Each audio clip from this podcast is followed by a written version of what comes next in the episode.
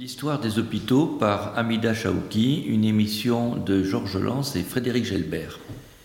Après avoir vu comment s'est développée euh, la médecine depuis, depuis, depuis, Hippocrate, jusqu'à la Renaissance, on va, on va se focaliser aujourd'hui sur des problèmes locaux. Qu'est-ce qui s'est passé à Tarbes? Qu'est-ce qui s'est passé en Bigorre?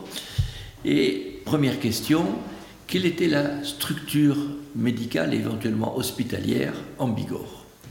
Oui, alors bonjour euh, Frédéric, bonjour Georges. Effectivement, je, souhaitais qu'on mette un focus sur euh, les hôpitaux de Tarbes sous l'Ancien Régime. D'abord parce que c'était l'objet de mes travaux de recherche pour euh, l'obtention d'un mémoire, euh, de ma maîtrise d'histoire il y a assez longtemps, mais néanmoins. C'est ta spécialité. C'est voilà une, une partie de, de, mes travaux de recherche euh, aux archives départementales, aux archives municipales. Et donc j'ai dépouillé un certain nombre de registres qui correspondaient à une partie de, de ces hôpitaux.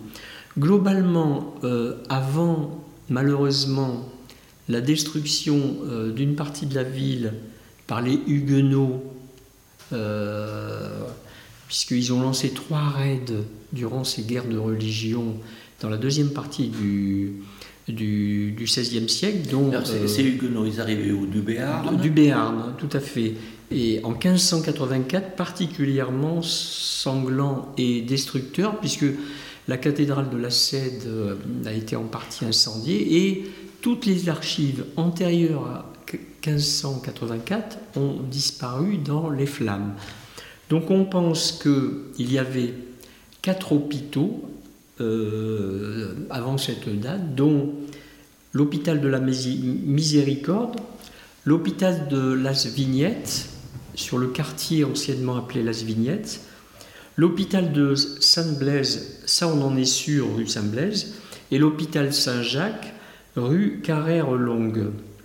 Donc ces hôpitaux euh, existaient, au moins les deux derniers, on en est sûr. Mais on, peut déjà parler d'hôpital ou est-ce que ce sont des, hospices pour recevoir des Voilà, hôpital euh, euh, de structure médiévale.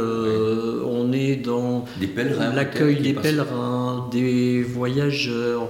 Et de temps en temps, lorsqu'il y avait effectivement des, des épidémies, euh, même si ce n'était pas des pandémies, euh, l'hébergement de, malades, globalement, voilà un petit peu cette tradition euh, chrétienne de l'hospitalité et de l'hospitalisation. Mais quatre hôpitaux, ça veut dire que Tarbes était vraiment Alors, c'était effectivement des petits hôpitaux, des petits, on peut dire actuellement peut-être que ça pourrait s'appeler des gîtes ruraux ou des gîtes d'hébergement aussi.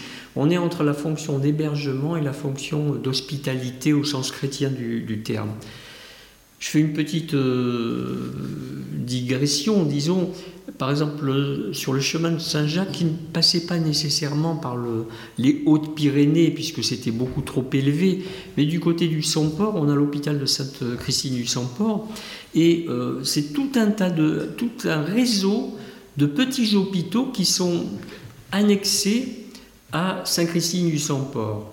Les historiens ont bien travaillé sur cette affaire, et donc vous avez, on a l'équivalent d'un réseau d'hébergement, de soins, de plusieurs dizaines de, petits hôpitaux qui sont avec l'hôpital euh, central qui, serait euh, Saint-Christine du. Pour comprendre le mécanisme, si ça se trouve sur les, lieux de, pèlerinage, donc ça veut dire qu'il y a des gîtes où on reçoit des pèlerins, et petit à petit euh, vont venir des gens parce qu'ils sont malades, et, c'est comme ça que, on, passe d'un simple gîte à, une fonction hospitalière. Progressivement, c'est un petit peu les soins du, chrétien, euh, l'hébergement. Euh, l'hébergement reste la fonction majeure alors. Oui, oui, l'hébergement, la nourriture, quoi, l'alimentation. Et euh, globalement, on a au XVIIe siècle donc ces deux hôpitaux, Sainte-Blaise, Saint-Jacques, qui euh, vont être réunis en 1618 par une affaire en fait euh, judiciaire. Il y a un legs du sieur d'Isaac à l'un des deux hôpitaux et chacun de ces deux hôpitaux s'arroge, voudrait s'arroger le legs. Et donc, euh, affaire judiciaire, et la conclusion, c'est que ces deux hôpitaux doivent se réunir dorénavant et ils vont être bénéficiaires des legs, puisque, on le reverra un petit peu plus loin dans les recettes, c'est principalement euh, les dons et les legs qui permettent bien sûr de, faire vivre ces hôpitaux. Ces hôpitaux, puisqu'ils ont eu besoin de legs, ils appartenaient à qui? Qui est-ce qui les gérait? Alors, ces hôpitaux, jusque, jusque début du XVIe siècle, était géré par les autorités ecclésiastiques.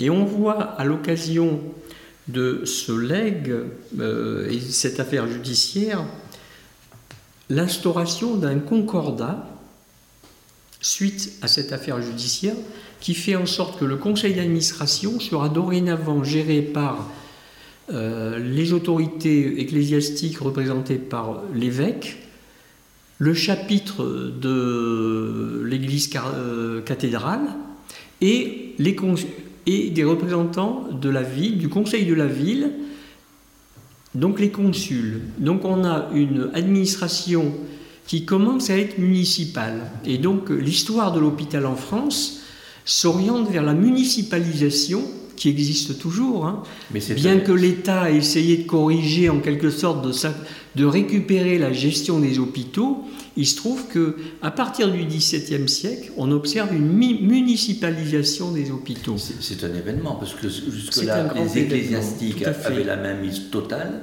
et là, c'est par besoin qu'ils ont fait venir les représentants de la municipalité, ou est-ce que c'est ces représentants qui ont voulu s'imposer Comment ça s'est passé Alors, il y a globalement quand même l'État royal qui commence à s'installer à partir d'Henri II d'ailleurs. Henri II, Henri IV, Louis XIII et Louis XIV, la puissance de l'État.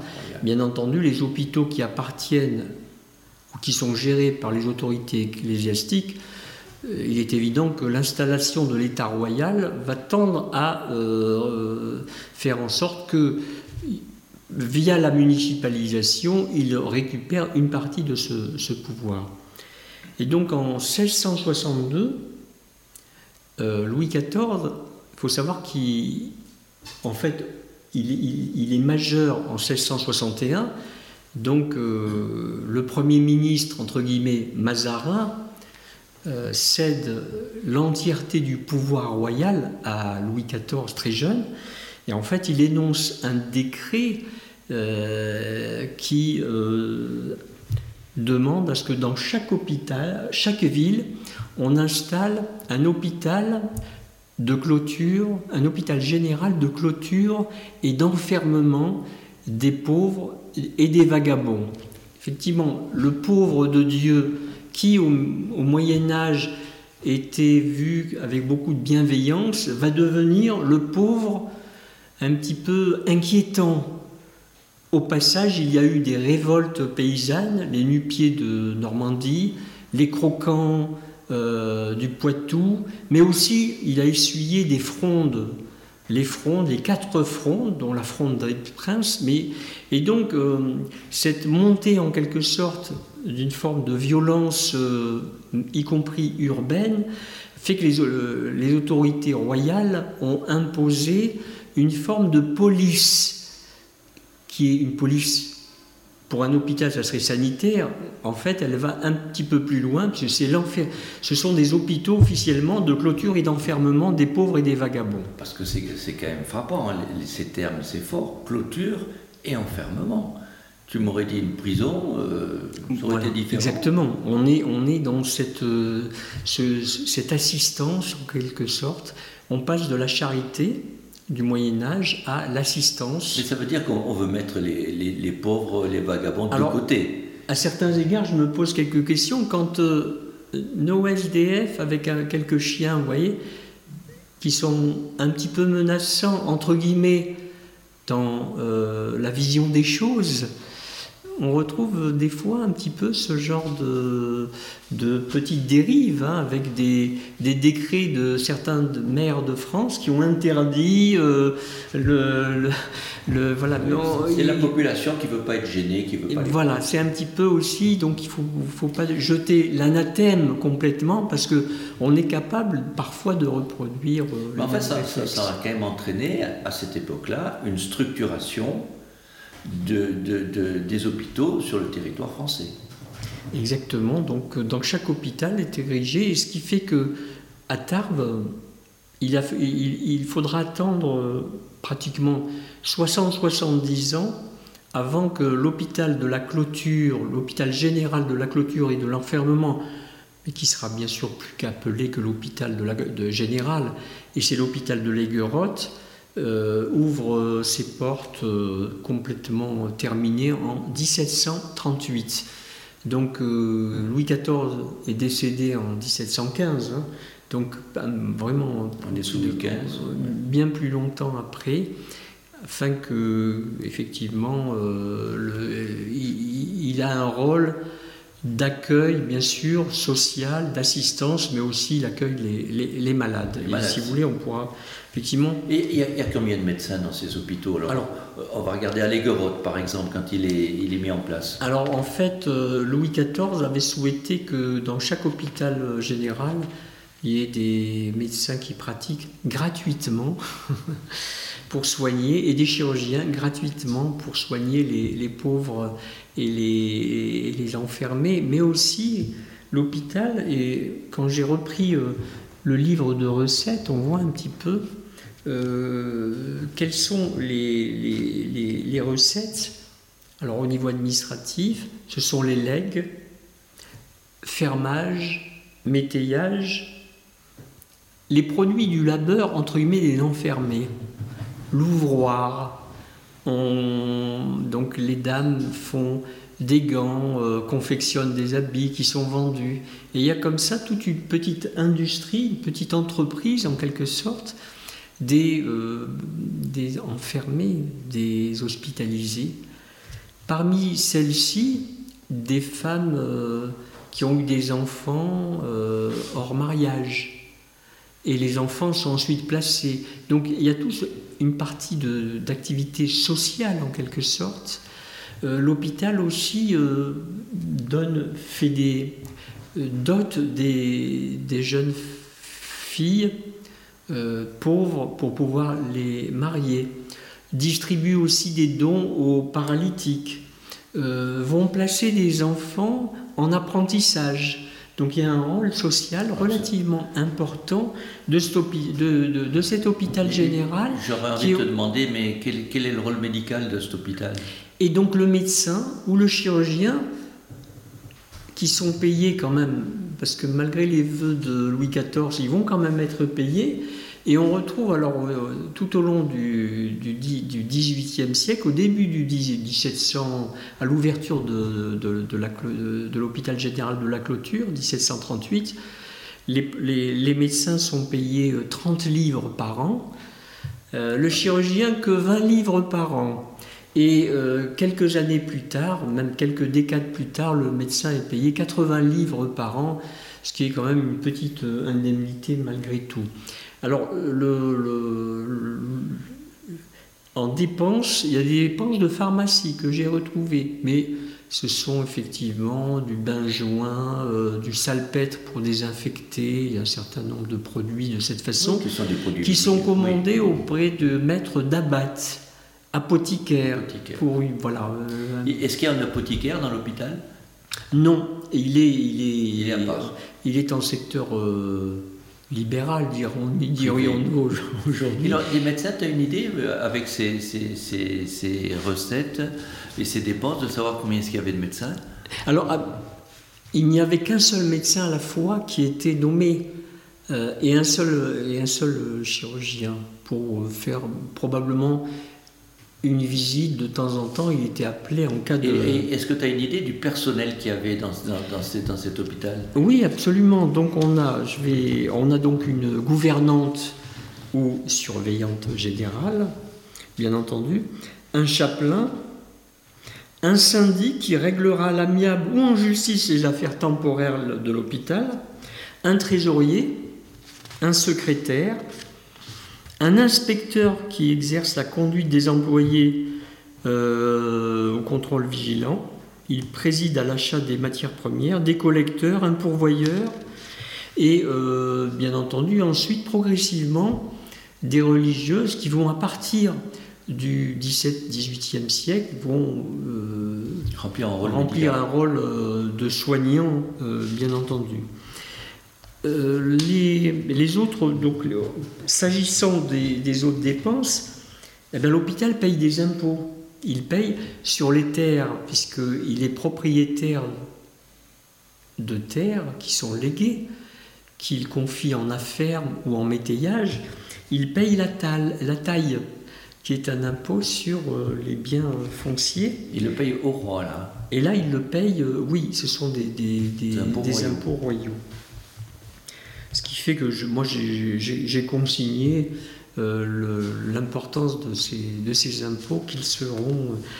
Euh, alors, je me projette un peu sur la Révolution française avec le drame qui s'est produit, la confiscation des biens nationaux, et donc tous les biens de tous les hôpitaux de France ont été en partie vendus, et on a assisté à un appauvrissement terrible des hôpitaux à partir de la Révolution française. Ce sont pas les municipalités qui les ont repris, puisqu'ils étaient au conseil d'administration, mais ça a été vendu. Non, la Révolution française, et on en parlera probablement lors de la prochaine euh, émission et du prochain, euh, du, de, de, notre prochaine rencontre.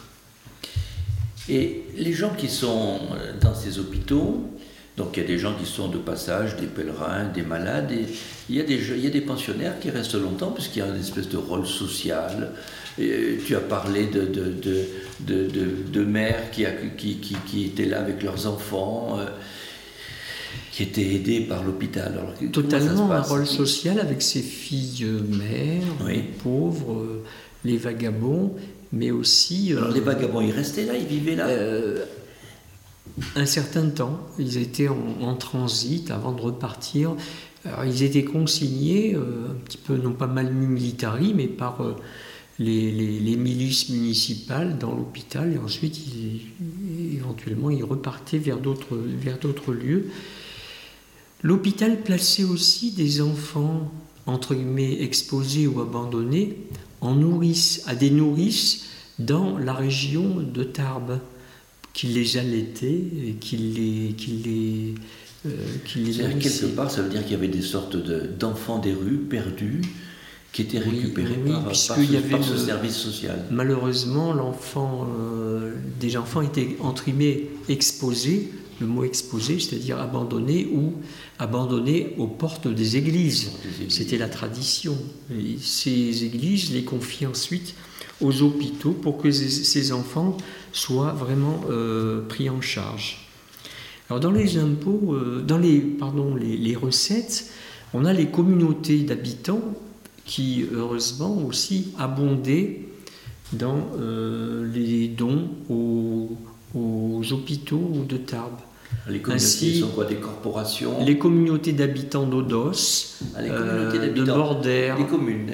Tarbes, de, 40 livres par an, 30 livres par an, et donc abondé dans les recettes de l'hôpital, puisque ces communautés d'habitants confiaient, par exemple pour DOS, confiaient leurs pauvres, les filles mères, aux hôpitaux de Tarbes. Donc il y avait quand même une.